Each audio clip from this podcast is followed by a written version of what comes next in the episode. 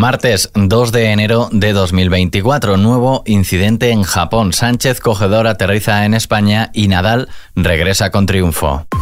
ISFM Noticias con Daniel Relova. Comenzamos con Japón y su fatídico inicio de año. Este lunes un terremoto de magnitud 7,6 golpeó el oeste del país y ha dejado al menos 50 fallecidos. Bien, pues este martes cinco miembros de la Guardia Costera que se disponían a entregar ayuda humanitaria a las personas afectadas por el seísmo han fallecido tras el choque de su aeronave con un vuelo comercial en, un, en el aeropuerto de Tokio, choque que produjo un importante incendio que obligó a evacuar a los 300 179 ocupantes del avión comercial. El suceso se produjo cuando el vuelo de Japan Airlines procedente de Sapporo, al norte del país, colisionó con el avión de los guardacostas nada más aterrizar en Haneda, uno de los dos aeropuertos internacionales que dan servicio a la capital japonesa. Uno de los motores del vuelo comercial se incendió a continuación, aunque el fuego fue sofocado después por los bomberos, mientras se procedió a cerrar todas las pistas del aeropuerto. De los 300 79 ocupantes del avión de Japan Airlines que fueron evacuados, 17 han resultado heridos, mientras que de los seis ocupantes de la aeronave de los guardacostas, solo el capitán, que se encuentra gravemente herido, ha logrado sobrevivir.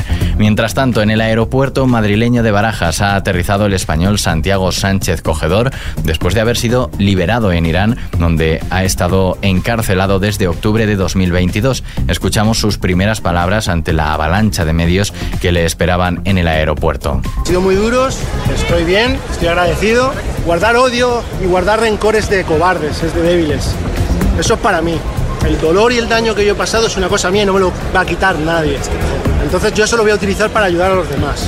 Es difícil en, en 10 segundos contar 15 meses de mi vida. El español estuvo casi 15 meses en la cárcel de Evin, una de las más duras de Irán, después de haber fotografiado y visitado la tumba de Masa Amini, cuya muerte por llevar mal colocado el velo dio lugar a protestas en todo el país y en todo el mundo. El hombre de 41 años fue detenido el 2 de octubre de 2022 cuando viajaba a pie hacia Qatar con motivo del Mundial de Fútbol que se celebró en ese país. Y en la Audiencia Nacional este martes, la jugadora de fútbol Jennifer Hermoso ha confirmado ante el juez que el beso que le dio el expresidente de la Real Federación Española de Fútbol, Luis Rubiales, tras la final del Mundial en Sydney, Australia, no fue consentido y que se sintió presionada para salir en su defensa públicamente. Como se esperaba, la jugadora ha vuelto a desmentir la versión de Rubiales, que siempre ha sostenido que el beso fue consentido. A la salida de su declaración, que ha estado rodeada de una gran expectación mediática, la internacional ha declarado ante los medios que la esperaban a las puertas del tribunal que ha ido todo bien y que ya todo queda en manos de la justicia. Y 349 días después volvió don Rafael Nadal.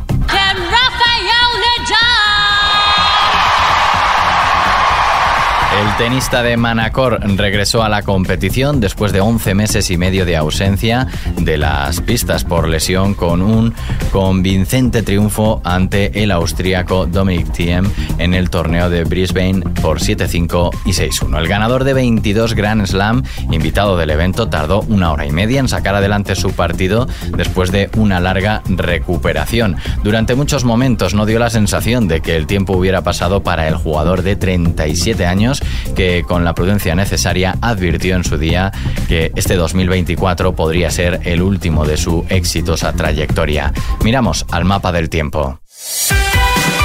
El paso de un frente atlántico por la península ibérica afectará este miércoles principalmente a la vertiente atlántica y al nordeste donde habrá cielos nubosos y precipitaciones que se desplazarán del norte al sur y que serán abundantes en los entornos de Extremadura y el sistema central.